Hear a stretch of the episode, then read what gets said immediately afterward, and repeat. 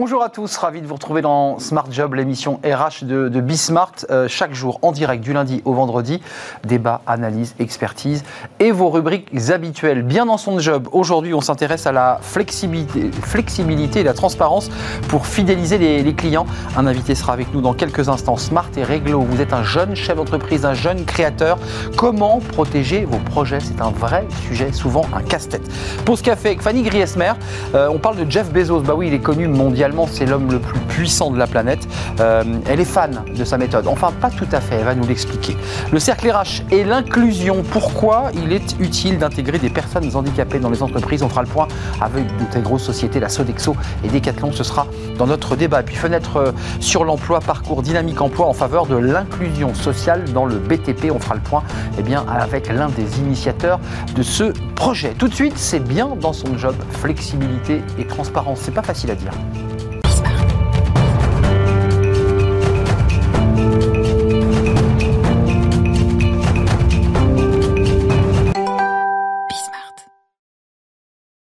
Bien dans son job, euh, on parle flexibilité et transparence, qui sont deux clés pour mobiliser et fidéliser euh, les salariés. C'est important parce que quand on veut avoir les meilleurs, il faut évidemment euh, offrir ses, ses qualités. on en parle aujourd'hui avec Colin Lalouette. Vous êtes CEO d'Advisor. Alors on va revenir sur votre entreprise et puis eh ben, vos heures perdues le soir, comme ça après le travail, vous avez écrit tous les secrets de la croissance pour accélérer la vente de votre solution logicielle. L'éditeur, c'est une minute 30 publishing, ça c'est votre éditeur, et je montre le livre, voilà, ça c'est votre livre. Euh, Colin ou Colline Colin, mais j'aime bien Colline. Moi, j'avais très envie de vous appeler Colline.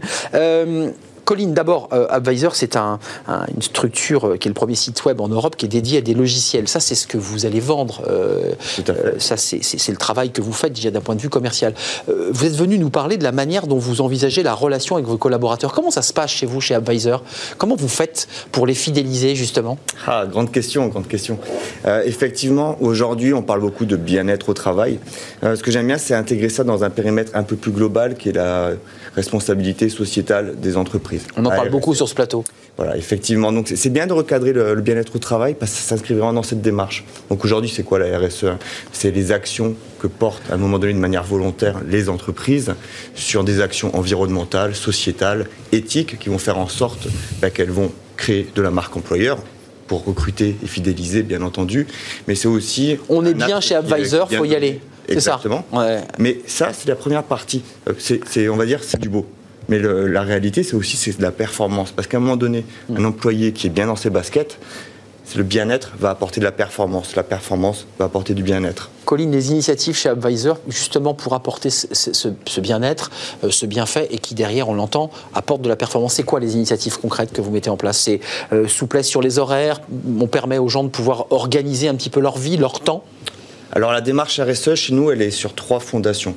Il y en a une qui est liée à, la qualité de vie au travail, une seconde qui est liée à l'égalité de traitement, salaire, BSPCE, et une troisième qui est sur l'éco-responsabilité. Hmm. Donc sur le premier plan, on va dire que de toute façon, toutes ces fondations vont apporter du bien-être au travail, mais sur euh, celle qui est peut-être le plus euh, en vogue en ce moment hein, par rapport à, tout ce qu'on connaît, par rapport à la crise. Effectivement, c'est tout ce qui est lié au télétravail et la flexibilité qu'on avait commencé à mettre en place bien avant, du coup, euh, les événements de mars 2020. Vous qui êtes dedans, parce que vous êtes le, CEO de votre euh, entreprise, euh, c'est un mot barbare hein, pour le grand public, le BSPCE, qui sont en fait des bons d'achat Hein, que l'on propose aux salariés, qui ne sont pas réellement des stock options, on est bien d'accord, euh, et qui motivent le collaborateur lorsqu'il lorsqu'il entre, c'est ça hein, Ça se passe Alors le BSPCE, c'est bien à un moment donné d'avoir une rétribution par rapport au travail fourni, qui est le salaire.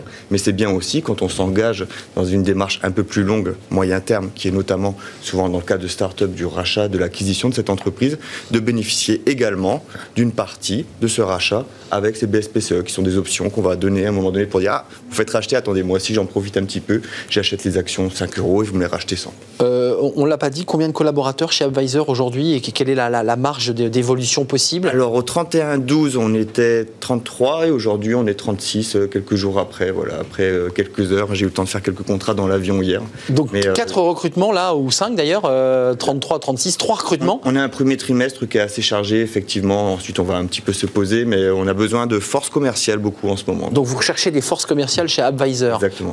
Il faut quand même préciser que vous êtes un site web hein, de référencement qui permet en fait sur votre site d'aller pouvoir chercher du référencement les meilleurs logiciels. C'est bien ça le, produit bien ça, On peut dire qu'on est un web média qui digitalise l'entreprise.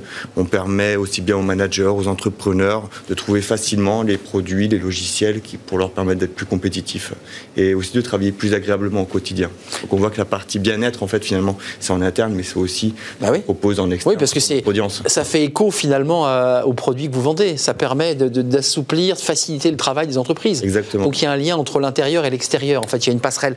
Euh, Colline... Pour répondre à votre question, juste sur la partie flexibilité, ce qu'on propose aujourd'hui, c'est qu'en fait, sur les horaires. c'est assez innovant. D'ailleurs, je suis assez étonné. Euh, aujourd'hui, je suis ingénieur. Euh, voilà, je suis pas un spécialiste des RH. C'est juste la logique qui gouverne à un moment donné euh, ma propre gouvernance. Et en fait, la flexibilité qu'on a mis en place, visiblement, on, la retrouve dans peu d'endroits. Laquelle? Puisqu'en fait, du coup, on propose aux salariés, entre 7h30 pour les lève tôt, 21h30 pour les plus couches tard, bah, de travailler leurs 8 heures par jour et après de manière discontinue. Donc ils peuvent très bien travailler le matin, ensuite s'occuper de leurs enfants, euh, de passer la garde. Mais il faut avoir le, taux horaire dans, dans cette euh, tranche-là. ça, c'est autodéclaratif. Donc à partir du moment où on travaille avec des personnes en qui on a confiance, il faut juste qu'elles disent oui, j'ai bien travaillé 8 heures. Avant de nous quitter, vous êtes pour ou contre le, full remote Et faites partie de ces entreprises qui sont prêtes à aller dans le full remote, c'est-à-dire le télétravail 100%, ou, comme ça se passe depuis quelques jours, le gouvernement dit il faut quand même qu'ils reviennent une journée. Comment vous vous situez, vous, en tant que. Réponse politiquement correcte? Non, votre réponse, la vraie. Alors moi, aujourd'hui, je le propose pour les collaborateurs. Le full remote Qui n'ont pas le choix. D'accord. Euh, parce que, voilà, pour des Manque de place. Euh. ou pour des raisons familiales en ce moment, etc. Mais aujourd'hui, je le déconseille. Parce que je pense qu'aujourd'hui, je suis invité sur le plateau. Pourquoi? Parce que on n'a pas fait ça par Skype, parce qu'on a besoin à un moment donné, ne serait-ce que d'un point de vue physiologique, de créer ce lien, de créer du lien. Et aujourd'hui, du coup, euh, on propose trois jours de manière régulière. L'hybridation. Pour certains un peu plus, pour certains un peu moins. On laisse de la flexibilité, mais du full remote, c'est surtout pour faire des économies à un moment donné sur le deuxième poste, qui est les locaux et les bureaux. Et ça, du coup, les entreprises comme Facebook, etc., s'en cachent pas. Ouais, c'est ça. Donc en fait, la, la réponse n'était pas politiquement correcte. Il y, a, aussi un enjeu financier, évidemment, pour de très grands groupes qui réduisent, évidemment, l'un des, des, champs de, de, dépenses, hein, qui, qui, sont les, les locaux. Euh, bien dans son job, c'est une question un peu rituelle. Vous êtes bien, vous, dans votre job? Bah, Écoutez, plutôt bien. Vous vous éclatez? Écoutez, bah oui, je suis assez fier de, mon entreprise, je suis assez fier de tout ce qu'on met en place. Et c'est important, justement, pour le bien-être. La fierté, ça apporte de la sérotonine. Et tout ça, le bien-être, ce n'est que de la chimie, de la physiologie. On sent l'ingénieur derrière euh, qui parle. Euh, avant de nous quitter, l'année va être compliquée. Vous, vous le sentez vous, vous la pressentez, cette année difficile, où votre secteur d'activité, finalement, se développe parce qu'on digitalise, parce qu'on a besoin d'avancer? Ah ben, On a eu Xavinel, là, aujourd'hui, euh, qui a fait une interview qui disait que c'était indécent, mais malheureusement, ou heureusement, le secteur du coup du digital se portait extrêmement bien. Donc aujourd'hui, on est là pour promouvoir le digital, donc on se porte bien aussi.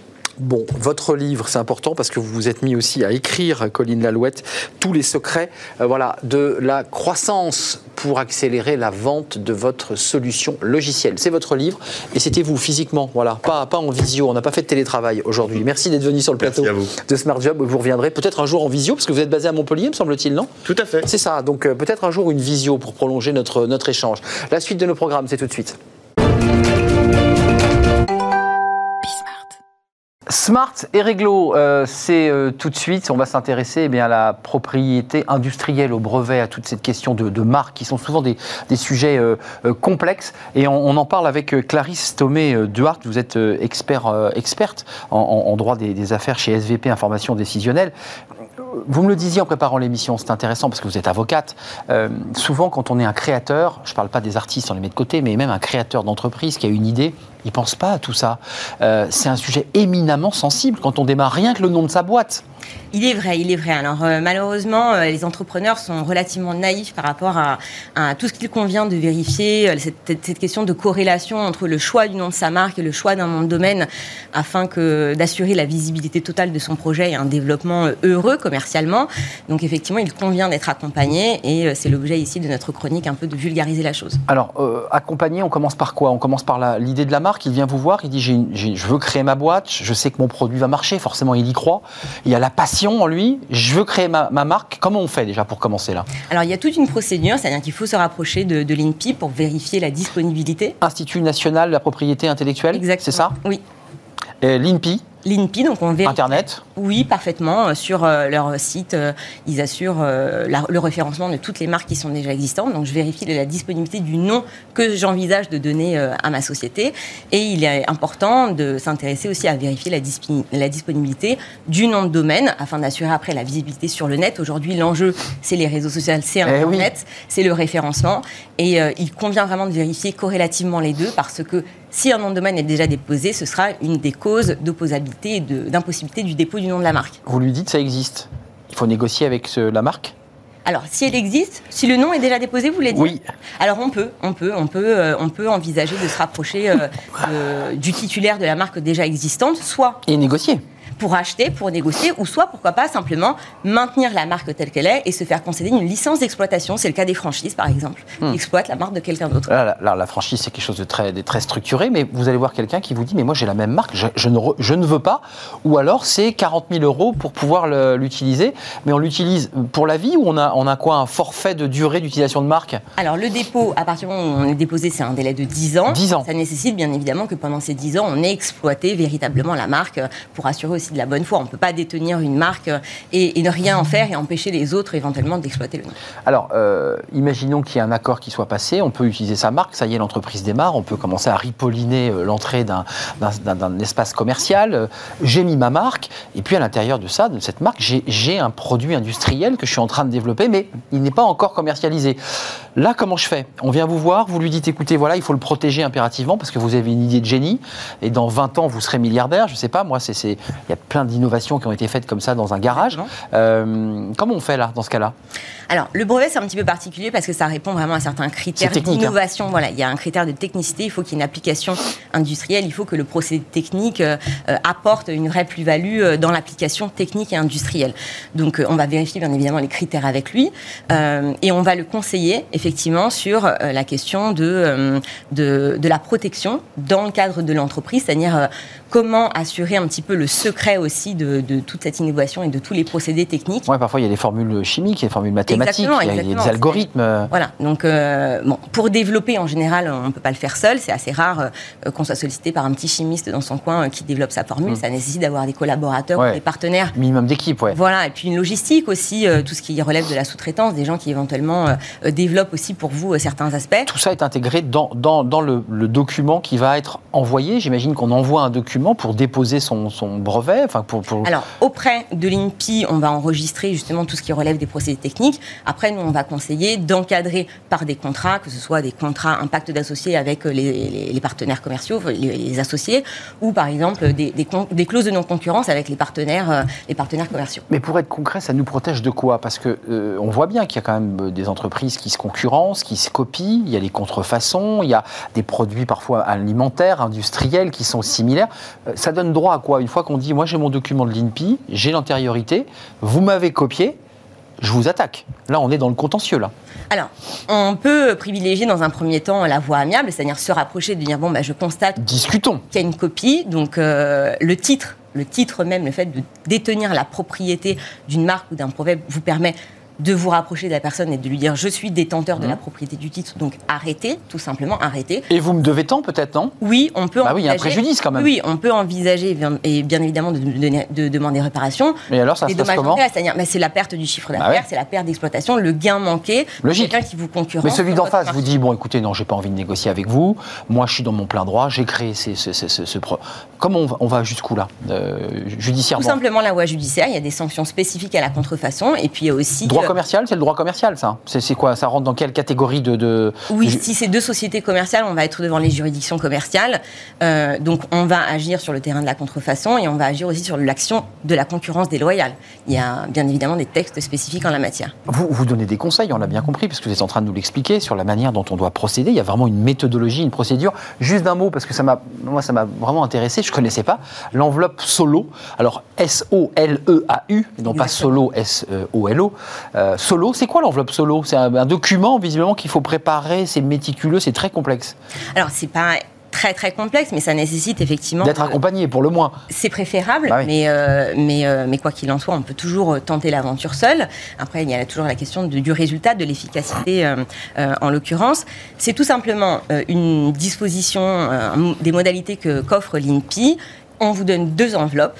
Donc vous allez fournir, enfin insérer dans ces deux enveloppes les documents qui vont retracer le caractère innovant et toutes les caractéristiques techniques de votre innovation. Et une, les deux enveloppes vont être remises à l'INPI et l'INPI va vous en renvoyer une qu'il ne faudra surtout jamais ouvrir. Jamais les cacheter, ouais. Si un jour vous avez un conflit avec quelqu'un d'autre sur la question de l'antériorité qui a créé cette innovation Un en à l'INPI premier, et moi je l'ai. Voilà, Et je l'ouvre en disant regardez telle date, tel jour, euh, Voilà. je l'ai sorti. on va l'ouvrir devant euh, un huissier qui va procéder à un procès verbal ou devant une juridiction, on l'apportera pour que euh, ce soit ouvert. C'est un domaine, on parle beaucoup du pénal, ça c'est très très médiatique, c'est très grand public, mais il y a beaucoup de contentieux sur ces questions de, de marque et de, et de brevetage, de droit, ça, ça m'appartient, vous me l'avez volé. Il y a beaucoup de contentieux? Il y a beaucoup de contentieux parce que malheureusement, souvent au stade de la création, les entrepreneurs sont relativement naïfs face à toutes ces problématiques-là. Et, et au fur et à mesure, on s'aperçoit euh, on peut être très facilement, par méconnaissance, soit soi-même contrefacteur, soit être confronté à des, à des copies, à, des, à de la concurrence non attendue et, et qui représente un véritable préjudice. On n'a pas le temps d'en parler, mais il y a quand même la contrefaçon d'entreprises chinoises, par exemple, qui vont, sont poursuivies par les douanes, qui cherchent. Là, là, c'est impossible de, de pouvoir avoir gain de cause face à une entreprise qui se trouve à l'autre bout du monde et qui fait à peu près le même produit ici. Il y a, il y a moyen de. Rien n'est impossible. Il est vrai que dès lors qu'on est sur le terrain international, la problématique. C'est plus compliqué. pose. Mais c'est des réglementations qui sont complètement Ben oui. différenciées Ben oui. les unes des autres. Donc, de toute façon, si vous avez la prétention de vous insérer sur un marché en particulier, il convient quand même d'être accompagné sur place pour respecter vraiment la réglementation. Plus que jamais locale. quand on va sur le marché international, plus que jamais. Oui, oui, vraiment. Euh, avant de nous quitter, le conseil que vous donnez en 10 secondes, c'est soyez accompagnés, pas que de votre expert comptable, pour le dire simplement. Euh, on, les, on les aime il beaucoup. convient quand même de se rapprocher d'un juriste, d'un avocat qui vous apportera une vulgarisation et surtout un panel d'informations qui vont vous permettre de prendre les bonnes décisions. Clarisse Thomé de Hart, merci d'être venue nous rendre visite. Vous reviendrez régulièrement, en tout cas peut-être vous et, et- et des collaborateurs ou des, et des collègues de, de votre structure. Vous êtes experte en droit, vous êtes avocate euh, de formation et vous êtes euh, en charge du droit des affaires chez SVP Information Décisionnelle. C'est un plaisir de vous accueillir.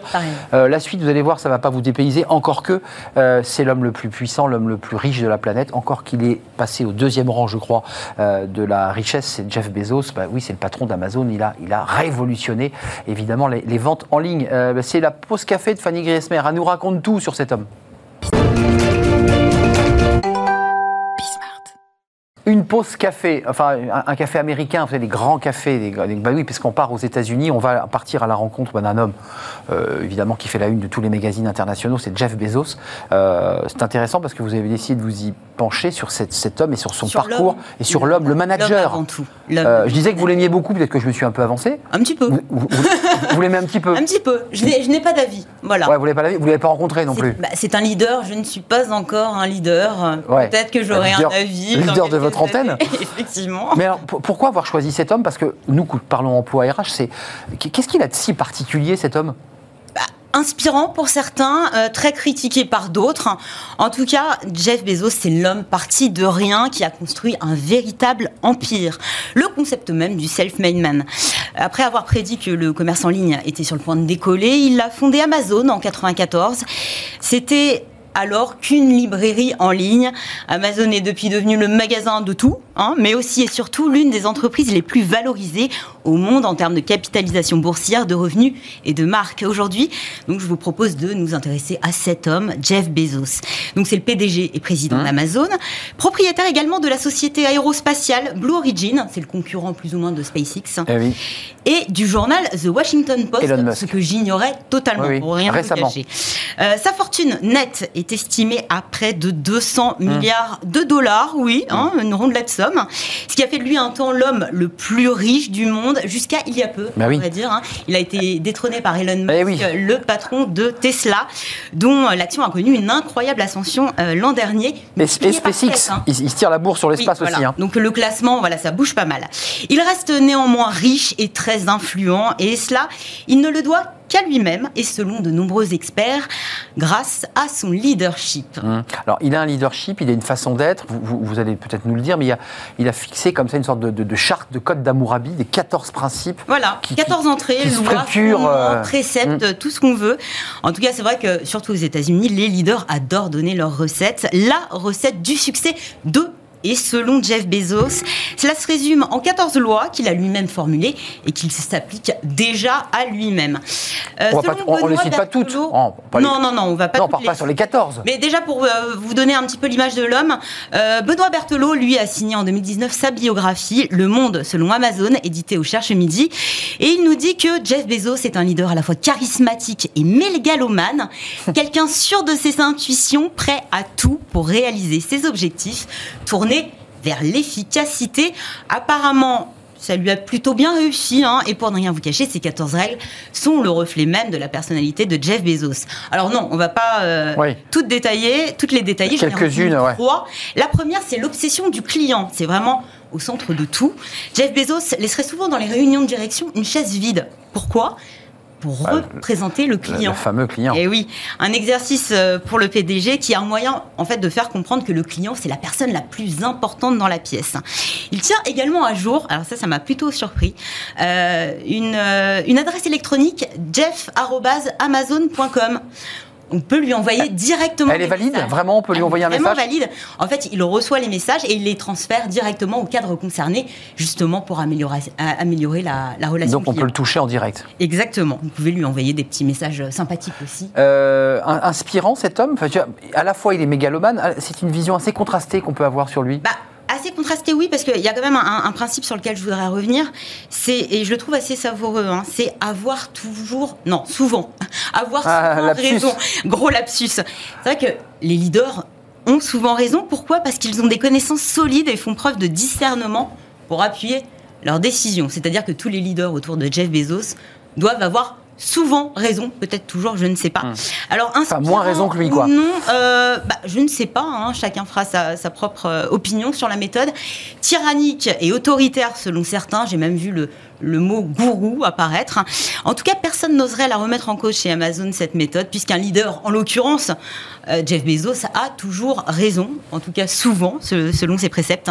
Ces 14 règles figurent également sur le site d'Amazon. J'ai pu les consulter dans la rubrique recrutement. Donc j'imagine que avant de, postuler chez Amazon. Il faut mieux les avoir adhésion préalable. Et je pense que dans l'entretien d'embauche, on doit vous demander des exemples pour faire matcher en fait en fonction des valeurs, des valeurs qui sont également euh, affichées un peu partout dans les locaux. Hein. Donc inutile de, de, se les faire tatouer si vous travaillez chez Amazon. Hum, ils sont sur les murs. Ils sont Jeff sur les Bezos, murs un homme contrasté qui a traversé dans sa vie personnelle d'ailleurs un, divorce qui a été très médiatisé d'ailleurs. Ce qui lui a fait perdre perdre pas mal d'argent à une certaine époque. Et puis, euh, la voilà. du coronavirus a bien renfloué les caisses également. Avec les polémiques françaises sur euh, l'utilisation ou pas de cette entreprise. Alors, critique ou pas, en tout cas, bah, bah c'est de constater que euh, voilà, ça a le mérite de, fonctionner. Ça a le mérite de fonctionner sur l'efficacité et, la relation client. C'est très, très important. Oui, c'est ça. En fait, c'est efficacité. Ah Globalement, en fait, pour résumer, hein, le client est roi. Une vision à 360 degrés, ne pas avoir peur de mouiller la chemise bah et vouloir toujours plus.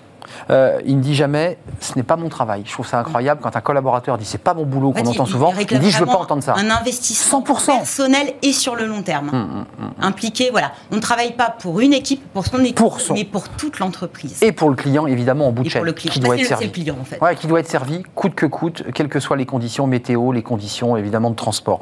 C'est effectivement un homme dont on, bah, on va parler régulièrement évidemment dans cette euh, émission. Merci Fanny pour cette pause café. Merci à vous.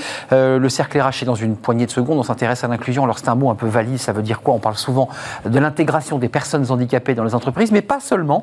Et vous verrez, on a deux entreprises leaders très connues, des marques connues, et eh bien, qui ont fait le pari de l'inclusion. On va évidemment essayer d'en savoir plus avec elles. C'est dans quelques secondes et c'est juste après cette pause.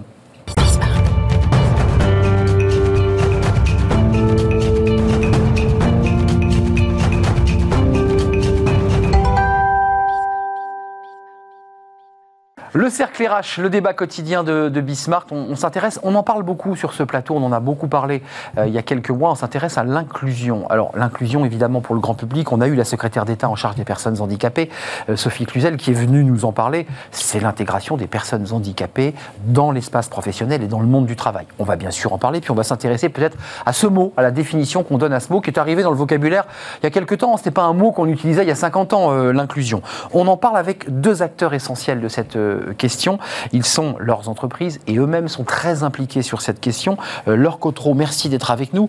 Vous êtes euh, leader euh, handicap France chez Decathlon, qui est une entreprise pilote qui mène une véritable politique et on va en parler avec vous d'inclusion des personnes handicapées avec un, suivi, un accompagnement, un travail de fond.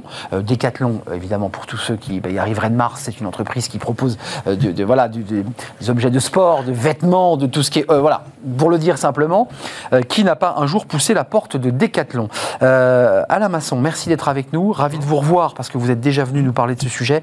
Directeur RSE chez Sodexo France. Alors, il y a une antériorité plus importante. Sodexo est une entreprise depuis très longtemps, depuis plus longtemps encore, engagée. Et j'ai vu que c'était le premier employeur privé de France à Sodexo. Oui, dans le monde. Hein dans le monde. Dans le monde. Non, non, mais c'est important de le dire parce que, vous voyez, je ne le savais pas que votre entreprise était. Euh, plus de 400 000 salariés. 400 000 salariés, ça veut dire. Et vous êtes évidemment à la pointe sur cette euh, question. D'abord, c'est une question un peu pour. Euh, on a eu la secrétaire d'État qui utilise le mot inclusion quasiment dans chacune de ses phrases, ce qui est normal. Quelle définition vous donnez à ce mot inclusion? Parce que on a le sentiment que c'est un mot un peu valise. Alors, spontanément, on pense aux personnes handicapées, on pense à intégration, euh, à s'inclure. Hmm. Quelle définition, euh, Laure Cotreau et évidemment euh, Monsieur Masson? Pour moi, l'inclusion, c'est donner une place à la définition, c'est donner une place à chacun. En fait, il n'y a pas d'inégalité. Tout le monde, tout le monde a une place et et c'est permettre à tout le monde de, d'avoir de développer un sentiment d'appartenance. C'est très important que chacun s'identifie, appartienne. On appartient à sa famille, à son entreprise. Voilà, pour moi, c'est J'existe. J'existe. J'ai une place dans la société. on m'en donne une. Je suis quelqu'un. Je suis quelqu'un. Alors, on reviendra d'ailleurs sur cette question. Il y a, excusez-moi, il y a les personnes de plus de 58 ans qui sont sur la brèche et qui n'ont pas de boulot. Euh, mais vous avez évidemment aujourd'hui un, un, un, travail passionnant d'ailleurs. Vous avez des personnes LGBT, vous avez des personnes handicapées. Ça rentre dans l'inclusion, ça? Oui. Ça rentre dans la, la, la, la, famille euh Pour moi, oui, parce mm. qu'il y a, y a une singularité de chacun, en fait. Il y, a une personne, euh, après, elle est comme elle est, elle est, enfin, c'est en elle mais pour autant, euh, elle doit avoir accès à, Donc c'est la question des différences. Alain Masson, votre définition de l'inclusion Alors je, vais l'accoler à un mot euh, qui est plus connu et plus ancien, la diversité. Pour nous, c'est diversité et inclusion. La diversité, c'est avoir des personnes diverses. LGBT, euh, personnes âgées, jeunes de moins de 26 ans, personnes handicapées évidemment. Et l'inclusion, c'est comment, et c'est pas simple, comment on fait travailler toutes ces différences que Laure vient d'évoquer ensemble. Alors c'est pas simple du tout. Dans un, donc pour moi, avec quatre grands leviers. Évidemment, de la non-discrimination, c'est légal en plus, mm. mais aussi l'égalité des chances. Hein. Euh, nous, dans nos métiers, on, est là pour essayer euh, c'est la restauration, je ne l'ai pas dit, mais c'est oui, la restauration collective et service. Il n'y a, pas que, a pas que les cantines, pour le dire simplement. C'est ça. Merci de le, souligner. oui, vous proposez d'autres services Exactement. et de qualité. Exactement. Et, donc, euh, l'égalité des chances et puis aussi la performance et l'engagement. Et ce que disait Laure, c'est-à-dire que si on est reconnu pour ce qu'on est, quelle que soit notre différence, en plus, ça évolue au cours des ans. L'âge, par exemple, ça évolue. Donc, euh, et, comment ça, ça, fait mieux fonctionner l'entreprise? Parce qu'on va être, nous, euh, bien dans nos baskets, considérés comme on est. Et donc, collectivement, ça, peut donner de bons résultats. Euh, l'inclusion, donc c'est quelque chose d'assez large. On va rentrer dans le concret, mais, mais vous, c'est intéressant de savoir comment vous vous situez dans l'entreprise. Alors, vous êtes dans des entreprises qui sont des mastodontes, qui sont des marques très connues, premier employeur privé dans le monde. Enfin, je veux dire, c'est quand même pas rien. Quand vous êtes dans le board, comment ça se passe Quand vous êtes face aux dirigeants de l'entreprise, comment on vous intègre quand on dit ah tiens c'est la dame de de, l'inclusion? Non, mais vous comprenez bien ce que je veux vous dire. C'est qu'il y a quand même des métiers centraux. Il y a les finances, il y a la production, il y a, il y a les stocks, il y a, voilà, il y a les, métiers, des cœurs de métiers. Et puis, puis comment ça se passe? Comment on impose et comment on fait comprendre à ceux qui produisent que c'est essentiel à une entreprise? Bah, déjà, nous, euh, on a beaucoup enfin, évolué. On parle du handicap depuis 20 ans chez Decathlon. C'est vrai. Le reste, un peu, un peu plus récent. Mais en tous les cas, on est tous réunis au sein d'une même entité qui sont les RH. C'est les RH qui pilotent. C'est les RH qui pilotent. Et, là, déjà, on a vu l'évolution. Enfin, en tous les cas, nous, on l'a vu sur le handicap, où avant, on était plutôt piloté par quelque chose de juridique. C'est ça. Mmh. Aujourd'hui, on est, C'est important. L'opérationnel. Voilà. Eh Aujourd'hui, on est piloté par plutôt RH. Et là, ça n'a rien à voir. Ça n'a rien à voir parce que des RH, c'est notre quotidien. Et puis, c'est notre quotidien. On ah côtoie, on mmh. en parle. Donc, donc finalement, aujourd'hui, maintenant, j'en parle assez facilement euh, avec n'importe qui de l'entreprise. Euh, c'est RH euh, rattaché au pôle RH. Vous êtes comment ça se marche C'est intéressant d'avoir la euh, l'ingénierie. Alors oui et non, c'est-à-dire que eh on, le fut euh, et traditionnellement, euh, c'est effectivement pour moi une extension bah oui, des ressources humaines. Bah oui. Nous, on est intégré aujourd'hui au sein de la direction RSE, rattaché à un membre du COMEX. Ce qui donne, alors c'est pas pour Plus de- donne plus de force. de l'importance, voilà, Ah ouais. parce que c'est très transversal, parce qu'on est sur tous les sujets, mais aussi le handicap. Donc là, nous, on est rattaché, si vous voulez. Et, mais par contre, moi, je, je dis toujours qu'on est, on, on est des facilitateurs, Mm. Parce que les opérationnels, vous le disiez, ont d'autres contraintes, ou d'autres priorités, bah oui. sont pris par euh, leurs clients notamment, hein, euh, qu'ils soient chez Decathlon, chez Sodexo. Euh, et donc, nous, on arrive pour faciliter les choses, pour déconstruire les stéréotypes, et puis pour faire comprendre Faire en sorte que ça se passe bien aussi. et que ça se passe bien. Bah ouais. Parce que euh, bah, il y, a des- y a- il y a des gens qui vont réagir justement aux obligations légales. C'est comme ça, l'humain est fait comme ça. Ils vont réagir. D'autres vont être sur l'empathie. Pas toujours très bon d'ailleurs dans le handicap. Il faut plutôt Mm. raisonner que son cerveau qu'avec ses tripes. et puis, euh, et puis d'autres vont être euh, vont rechercher et ça on le voit. euh, je pense que c'est la même chose chez Decathlon. quand on a notamment des personnes handicapées, il y y a potentiellement, si c'est bien accompagné et bien intégré, une certaine solidarité qui se développe dans les équipes. Donc certains managers recherchent ça aussi. Donc vraiment, il faut voilà, il faut être facilitateur pour voir comment ça tout ça va se On va se tourner vers le concret parce qu'on a envie de savoir Ouais. comment ça s'organise, comment on accueille, comment vous recrutez, parce qu'il y a vraiment un débat sur Mmh. les structures d'accueil. Mais quand même, moi, ce qui m'avait beaucoup marqué et un peu ému d'ailleurs, c'est que vous expliquiez il y a quelque temps sur ce plateau que vous étiez vous-même confronté à cette Mmh. question et que euh, on, on en parlait bien quand on était aussi confronté directement. Souvent. Votre fille, me semble-t-il. Mmh. Euh, c'est une obligation ou pas? Parce que quand on vit les choses euh, dans ces, dans ces tripes, on est quand même capable d'en parler dans l'entreprise et de dire ça se passe vraiment comme ça.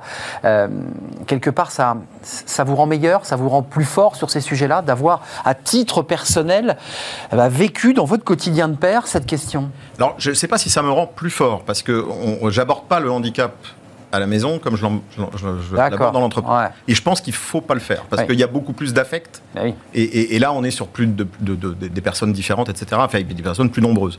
Euh, par contre, comme on est confronté au sujet, bah, on s'intéresse un peu plus au sujet, donc on a une expertise peut-être euh, supérieure une que connaissance même, je dirais, de. Il y a- il y, a comme ça les grands, les grands discours de communication, puis vous avez la réalité, euh, la difficulté de trouver un job. Un sur l'emploi, voilà, sur l'emploi, euh, j'ai bien vu que c'était compliqué de- pour une personne handicapée d'accéder à l'emploi, même encore maintenant. Ra- Racontez-nous, je ne connais pas votre histoire personnelle, et tout ça est très intime, mais euh, comment ça se passe cette relation avec ces personnes handicapées, ces personnes que vous accompagnez? Pourquoi cette appétence? Pourquoi avoir choisi? Parce que ce n'est pas un métier comme les autres. Non, c'est pas un métier. Alors, moi, à la base, c'était pas du tout mon métier. C'est ça. J'étais responsable de rayon chez Decathlon. Oui, j'ai vu que vous aviez un parcours euh, assez intéressant. Voilà. À l'inter- vous êtes partie de la base, quoi. Voilà, je suis partie vendeuse, responsable de rayon, euh, voilà. Avec le petit, le petit, euh, le petit gilet Le bleu. petit gilet bleu, euh, tout à fait. Et une grosse fibre humaine et une grosse appétence pour les gens.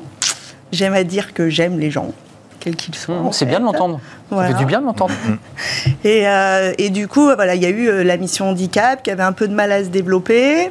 Et du coup, on commençait à réfléchir à comment, euh, ben, comment, euh, Ouais, pratiquement, ouais. voilà, comment euh, avancer, évoluer. Et du coup, on a décidé de- de- d'avoir des référents handicap. Et au niveau du local, parce qu'on avait une personne qui s'occupait de l'ensemble de la Par France. magasin? C'était le rêve. Bah oui. Donc en 2010, c'était le rêve. On s'est dit euh, par magasin, par entrepôt et par service. Parce Mm. qu'aujourd'hui. Il y a aussi des entrepôts, bien et- sûr. et voilà.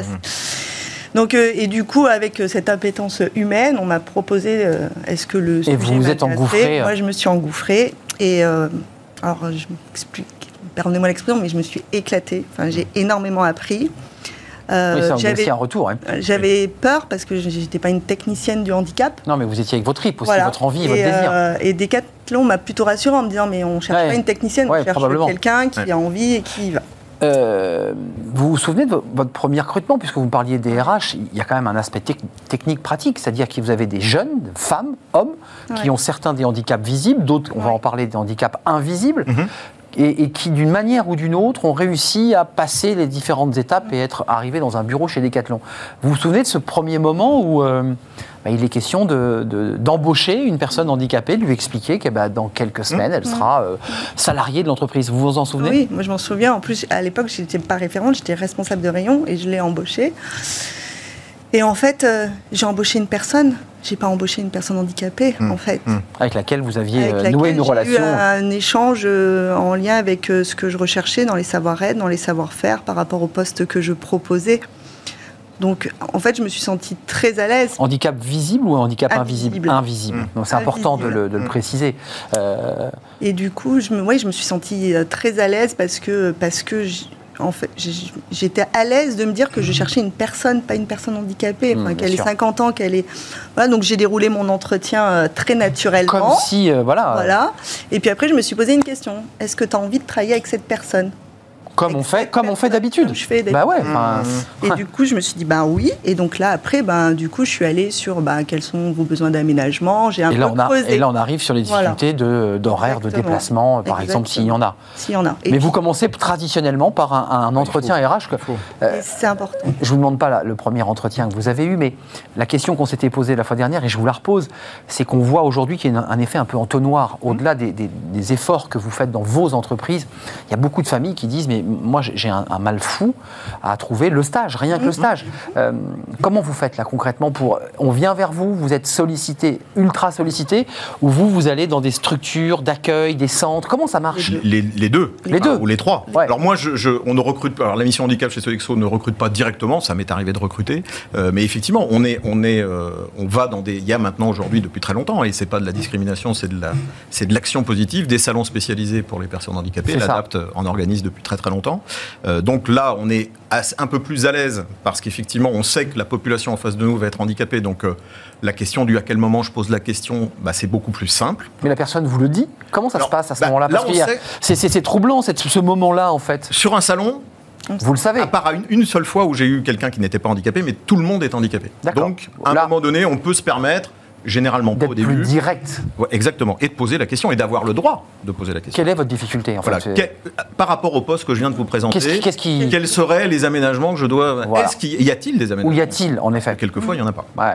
Euh, donc, si vous voulez, donc il y a ça, et puis il y a, il y a effectivement les associations. On a un tissu, un écosystème assez important de, de- de clients notamment, qui nous sourcent aussi euh, des stagiaires, des candidats, Euh, et puis aussi euh, bah, dans des, dans des, quand les RH là pour le coup vont dans des forums pour l'emploi.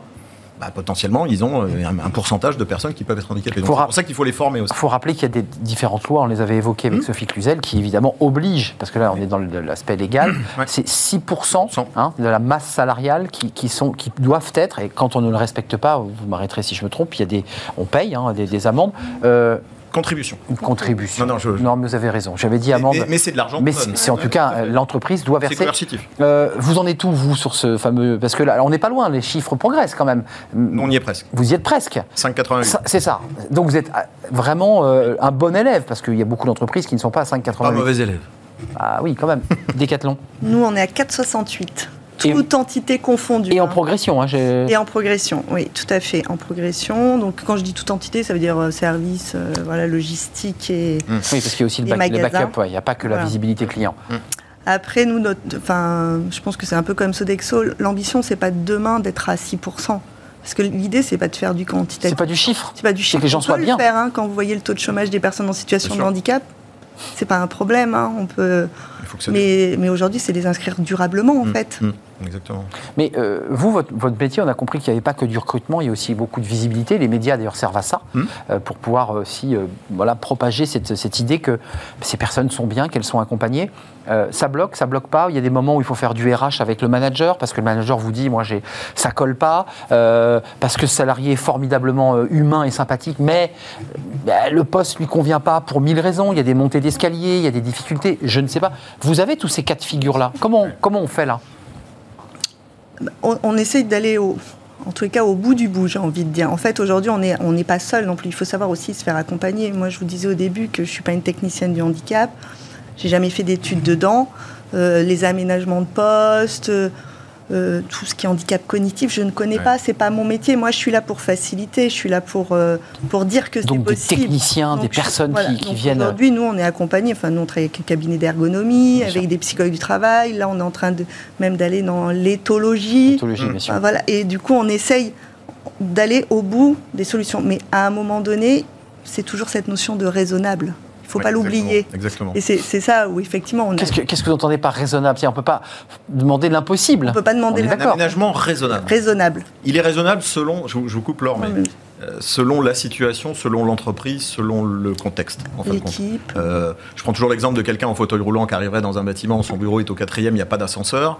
Euh, bah, Il y a, il y a l'aménagement un peu déraisonnable de, de construire un ascenseur, et puis il y a celui de dire bah, peut-être qu'on va le changer et qu'on va le mettre au premier étage. Ouais. Hein, ou, ou au rez-de-chaussée, si Ou au possible. rez-de-chaussée, voilà, non, qu'est-ce que je raconte Ouais. Au rez-de-chaussée. Ouais. Il lui est Et- accessible. Et, là, il y y a une va. rampe. Bah oui. Parce qu'une rampe, c'est moins cher qu'un ascenseur. Bah oui. Ça, c'est, enfin, pour moi, c'est typiquement comme ça. Enfin, comme ça qu'on essaye d'aborder les choses en disant de façon pragmatique. On peut, à, à- à l'impossible, nul n'est tenu, mais on peut trouver plein de solutions en se faisant aider. Mais euh, là, évidemment, dans, dans l'image d'Épinal de, de- des valides, il y a- le, handicap physique, c'est-à-dire qu'on a une difficulté, euh, et on, on imagine, on, a, on a vu, il y a aussi le handicap non visible de personnes qui ont des troubles psychologiques. il est même majoritaire. hein. Et majoritaire, je dis que c'est 80% finalement des, des- des handicaps qui ne sont pas visibles. Ouais. Euh, là, ça vous oblige aussi à avoir une technicité, des experts qui vous disent, bah, effectivement, il peut être bipolaire, mais il n'y a pas de souci, on peut l'intégrer. Il y a des choix parfois compliqués quand vous avez des, des candidats où vous avez une hésitation. On, on a des petites appréhensions, forcément. Enfin, je, on se dit, est-ce que, est-ce qu'il est vraiment à même de gérer 6 heures de travail par jour C'est des questions que vous vous posez. Il y a des petits cas de conscience, il y a des petits moments difficiles quand même. Bien sûr, on- bien sûr qu'on se les pose. euh, alors là, pour moi, c'est le rôle du médecin du travail Ouais, de nous aiguiller. important. C'est Ouais, important, le médecin du sûr. travail, de nous aiguiller. Et après, il y a aussi euh, la maturité. La maturité de l'équipe, là où il veut aller. Qu'est-ce qui. Aujourd'hui. euh, Mm. Ouais. moi, je fais très attention sur un magasin. Est-ce qu'il a déjà accueilli des personnes en situation de handicap? Exact. Quel type de handicap? Que tous ceux qui, qui savent, ils savent faire quoi. Parce qu'on Ouais, Bah oui. pourra mettre tous les aménagements possibles en les humains place, autour, hein, matériel. Il faut la sensibilisation de l'équipe, l'accompagnement de l'équipe, elle fait aussi Fondamental. 50% de, l'intégration. Parce que c'est aussi la mise en confiance de la Bien personne sûr, handicapée qui va dire bon bah voilà. euh, Tout le monde est gagnant là-dessus. euh, les cas de conscience parfois sur des, des- des- des- des problèmes cognitifs, des problèmes psychologiques, des troubles dont on vous dit il n'y a rien à craindre, mais on pèse, on réfléchit parce que c'est pas rien quand même d'intégrer quelqu'un dans une entreprise. C'est pour durer. Je, je suis complètement en phase avec Laure. Moi, j'ai un exemple hein, chez Sodexo. De, de- on a embauché un, un jeune homme psychopathe. Ah, ça c'est le mot qui est frais. par Alors, psychopathe, c'est un mot qui c'est est- forcément, euh, voilà, on, on le voit dans les médias, mais, mais, mais celui qui va, qui est psychopathe euh, de façon très extrême. Euh, il a fallu, et, et j'avais, comme le dit Laure, une équipe complètement impliquée sur le sujet, avec d'ailleurs le manager il faisait partie du réseau handicap, donc euh, voilà, et, et- et- et- et c'est comme ça qu'on a pu l'intégrer. Ça se passe super bien. Mais c'est vrai que la psychopathie, par exemple, qui, est- qui fait partie des, des maladies psychologiques, et qui sont partie des nouveaux, hein, puisque c'était pas pris en compte Non, avant avec non. la loi- par la loi, c'est depuis 2005 simplement. Euh, et ben, ça n'a pas été simple. Et, et- et en plus, nous, notre client nous a suivis, c'est-à-dire qu'il y a aussi. euh, Bah oui, parce qu'il y, a il y a une Nous, relation client. client. Bah oui. Donc. Et ça, c'est un, un très bel exemple. Il n'y en a pas 50. euh, mais voilà, ce- ce- on ne peut pas embaucher une personne comme ce jeune homme comme on embaucherait quelqu'un qui aurait euh, euh, un diabète ou alors un aménagement très simple, un siège ergonomique par exemple. C'est pas du tout la même chose. Donc Oui. là, il faut plus d'accompagnement. Moi, je dis qu'il y a toujours beaucoup plus d'anticipation Oui. pour intégrer, enfin, pour intégrer des personnes handicapées que des personnes, alors moi je dis ordinaires, hein, ou, non, ou, non, ou non handicapées. Non handicapé. Euh, voilà, parce que valide, c'est. Moi j'ai dit valide. Oui, non, mais c'est Mais c'est c'est- le terme consacré, c'est- mais mais valide, c'est les déficiences motrices. Mais- Et on ne prend pas en compte les, les Voilà. problèmes cognitifs. C'est- c'est- Euh, c'est- on parle des autistes, puisqu'on parle du cognitif, partons sur le- la question de l'autisme. Ça aussi, c'est un autre combat qui Oui. sont menés par des familles. Mm. Euh, parce qu'on on nous dit, est-ce vrai Je pense que les scientifiques ont raison, c'est que quand on les intègre, quand on les met dans des structures, on va mieux. C'est-à-dire qu'on peut même presque ouvrir la porte, parce que c'est une porte qui s'est fermée dans l'autisme. L'autisme, c'est une réflexion que vous menez euh, dans vos services respectifs? Oui, oui, bien sûr. On ne le voit pas forcément. hein. Il y a les autistes Asperger, par exemple. C'est voilà. C'est qu'aujourd'hui, c'est encore quelque chose de, de méconnu. Il y a tellement de différentes sortes d'autisme. Donc, Oui. tout le Ouais. monde a son avis un peu sur l'autisme, hein, comme tout le monde a son avis sur les handicaps euh, psychiques. Euh, Hmm. Voilà, on fait beaucoup d'amalgames. euh, Voilà, donc. euh, Beaucoup de fantasmes. ouais, c'est vrai. voilà, exactement. Donc, Ouais.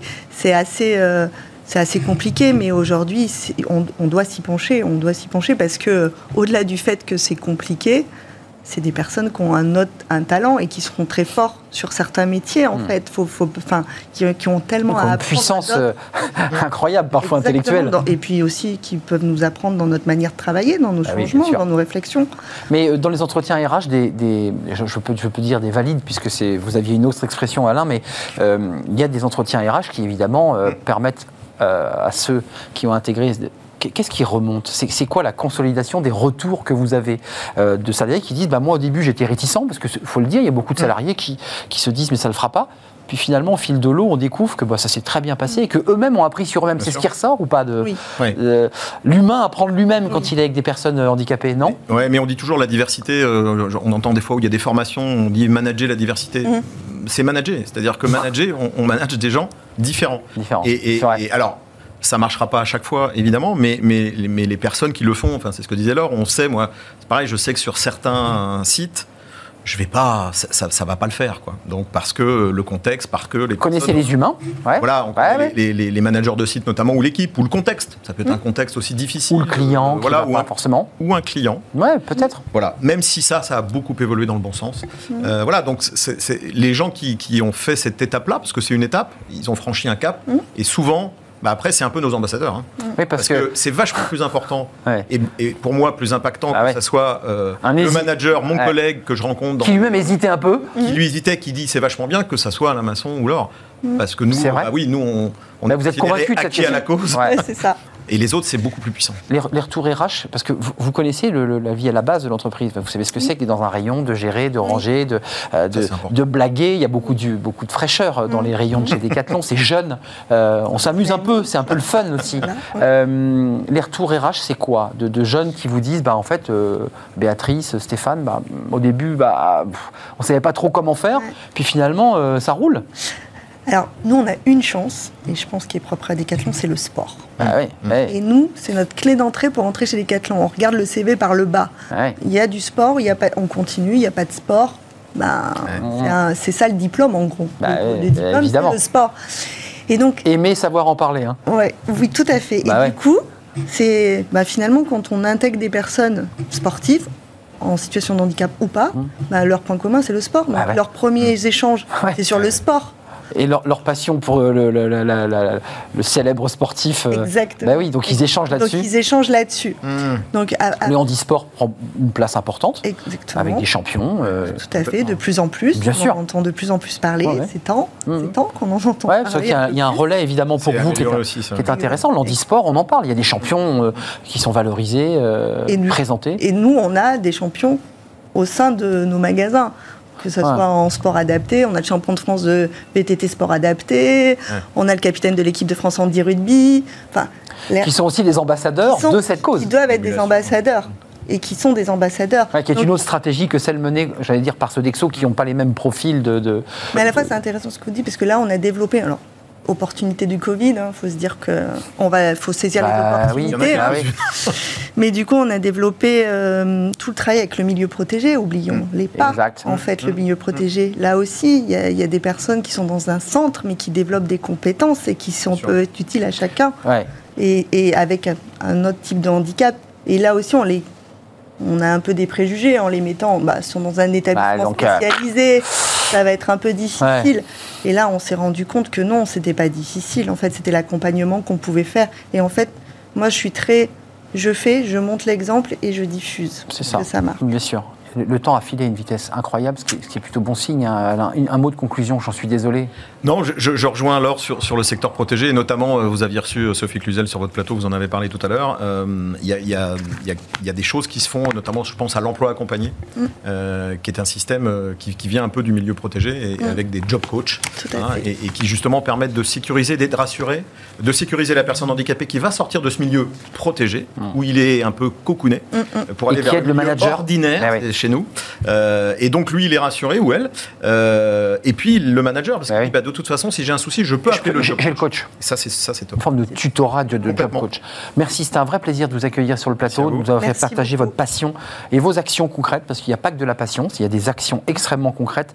Euh, 5,88% de vos salariés, de la masse salariale sur 400 000, ce qui est euh, Sur la France. sur la France. Sur Voilà, 30 mais 000. on dirait- ce qui est déjà beaucoup. C'est oui, c'est pas Euh, c'est pour la Sodexo, puis 4,95. 468. 468, vous vous- bah, vous n'êtes pas loin. Voilà. Euh, vous- je sais que vous allez continuer à avancer. Et au-dessus de la moyenne française. Laure Cotreau, merci, leader handicap France chez Decathlon. Et merci à Alain Masson, directeur RSE chez Sodexo France. C'est un plaisir de vous accueillir. On, on termine par Fenêtre sur l'emploi et on parle de l'insertion bah, de ceux, c'est aussi une question d'inclusion, de ceux qui sont sur le bord de la route depuis longtemps. Et grâce à cette structure BTP, vous allez voir, eh bien, ils retrouvent eh bien, un travail, un emploi et de la dignité. C'est tout de suite. Fenêtre sur l'emploi vous est présenté par Le Bon Coin, le bon partenaire de vos recrutements.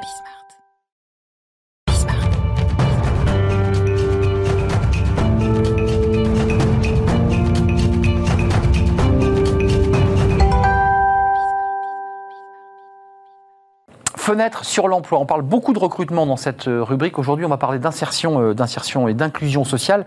Vous avez vu, j'ai mis le mot inclusion. J'ai dit insertion, mais c'est aussi de l'inclusion sociale. On en parle avec Jordan Mirval, responsable activité BTP euh, Île-de-France chez Synergie. c'est intéressant le, parcours dynamique emploi parce que c'est un parcours d'inclusion sociale. Racontez-moi comment est née cette initiative. Alors, dans un premier temps, le, parcours dynamique emploi s'inscrit dans une opération que Synergie a lancée en fin d'année 2020, qui est l'opération 1000 euh, jeunes en CDI intérimaire pour bien démarrer. Donc c'est une Ce nouveau statut du CDI intérimaire. Exactement. Donc c'est une opération qu'on a mis en place pour répondre euh, à l'appel de la ministre du Travail euh, pour mettre en emploi les jeunes. Donc Synergie s'est engagé en fin 2021, enfin à l'issue fin 2021, à embaucher 1000 jeunes en CDI intérimaire. Donc de ce constat, les entreprises en fait ont, besoin, euh, enfin les, marchés publics euh, imposent euh, de remplir des clauses d'insertion. On l'évoquait il y a quelques secondes sur la question de l'inclusion, qui est aussi. Tout à fait. Voilà, c'est la RSE au sens large du mot.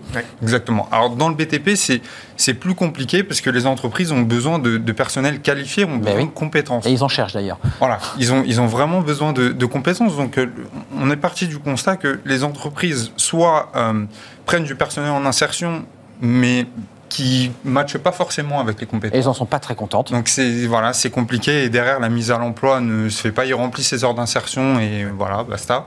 Euh, soit euh, ils préfèrent euh, payer les pénalités. C'est ça. Mm en disant je, perds trop de temps avec des salariés en insertion, ils ne m'apportent pas le, besoin que je cherchais, je paye. Quel est là votre dispositif C'est quand même, comme vous dites, la mise à l'emploi, qui sont des mots de techniciens.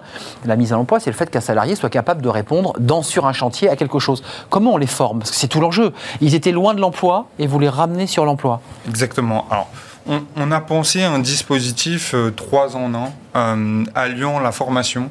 Euh, dès le début de ce dispositif, ils seront formés euh, à un emploi, donc sur, un métier en, général pénurique, sur le, sur le BTP. Euh, et surtout, ils s'inséreront dans une formation euh, rémunérée et surtout euh, qualifiante. Et CDI à la clé ou pas Oui. Ah, D'accord, c'est important. Bien bah, évidemment. Dans le 3 en 1, on a euh, la formation, donc euh, ils bénéficient de tout un panel de, de formations. J'en parlerai un peu plus tard pour ce qu'on a mis en place avec, avec Bouygues. ensuite, ils ont un accompagnement sur mesure. On en revient à ce qu'on évoquait tout à l'heure, une forme de tutorat. Exactement. Alors, dans le cadre de ce programme, il y a un double tutorat. Il y a un tutorat client sur chantier et un tutorat synergie. Et ensuite, euh, tutorat, on donc on appelle, physiquement la personne est là, elle vient de temps en temps voir ce que, comment ça marche, parce que c'est. Il y a un passage. Alors il y a un tutorat quotidien qui se fait avec le chef de chantier. Très important. Et un tutorat euh, très régulier, donc hebdomadaire, euh, sur chantier, par les équipes synergiques. Juste un mot, ça, se passe, j'imagine, comme ça, en, début d'intégration d'une personne euh, handicapée. Il y a un gros tutorat et un suivi quand même. Oui, c'est très important. J'allais dire personne handicapée et, toute personne. Et toute personne. Issue de la diversité. De la diversité, non, parce que là, on est, dans l'inclusion large, là, en fait. C'est ce que je disais tout à l'heure. non, il faut, il faut du tutorat euh, parce que c'est des personnes qui peuvent avoir des parcours de vie euh, compliqués et il faut quand même les remettre à l'emploi et, de façon durable, c'est ce que vous dites. Hein. Exactement. donc, il y a le double tutorat qui permet d'avoir un suivi extrêmement fin du travail mené par la personne. Et la formation qu'elle suit, elle va, vous allez l'orienter dans des métiers évidemment euh, qui sont des métiers sous tension. Voilà. Euh, concrètement, ça marche comment? À la fin, c'est un diplôme, c'est pas un diplôme, c'est une formation? ils ont, euh, ils ont la formation et bien évidemment, à la fin, c'est un titre pro. ils, ont une, ils ont une qualification et un vrai Et ils pourront vendre, voilà, ils pourront le montrer. D'accord. Et la, troisième, dans le 3 en 1, on a le CDI intérimaire qui garantit l'emploi stable de la personne en formation. Dès la première heure d'entrer en formation. Elle sait qu'au bout, il y a son emploi. Est embauchée. Non, elle est embauchée. Elle est en CDI. Elle est déjà en CDI. Elle est dans l'intégration. Elle est en CDI. Donc, elle a la stabilité de l'emploi. Et libre après à l'entreprise, donc en l'occurrence, euh, Bouygues Bâtiment. Là, vous évoquez Bouygues. Voilà. Euh, qui euh, peut euh, ensuite, euh, à l'issue de cette formation, les embaucher en, CDI. Ah Pour être concret, combien de personnes aujourd'hui sont dans ce parcours d'insertion et, je dirais d'emploi, puisqu'on est plus, on va au-delà de l'insertion, et, comment ça marche? Parce que c'est intéressant de savoir ceux qui nous regardent, ou des parents, ou des chefs d'entreprise, et ça, ça m'intéresse. Comment, comment ça marche là concrètement? Pour être concret, on a lancé donc ce, parcours de, de, formation avec Bouygues Bâtiment Île-de-France Habitat Social et en partenariat aussi avec le réseau national des missions emploi. Euh, on, a, on, intègre au 25 janvier 10 personnes en CDI intérimaire. Euh, donc elles seront euh, formées, elles auront un diplôme. Euh, L'avantage, vous parliez des besoins du client, euh, il s'agit d'un chantier de réhabilitation.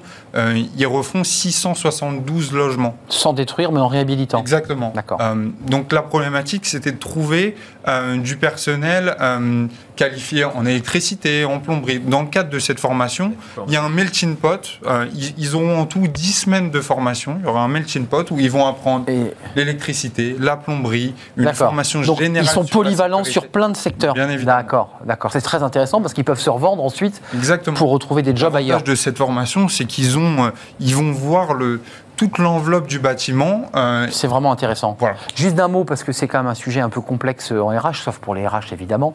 Euh, mais vous nous regardez les RH. Euh, Écrivez-nous d'ailleurs si vous trouvez qu'on dit des bêtises. Moi, je, je suis très, je suis prêt à être challengé. Le CDI intérim, en, en un mot, c'est quoi? Alors, le CDI intérimaire, c'est euh, un CDI classique.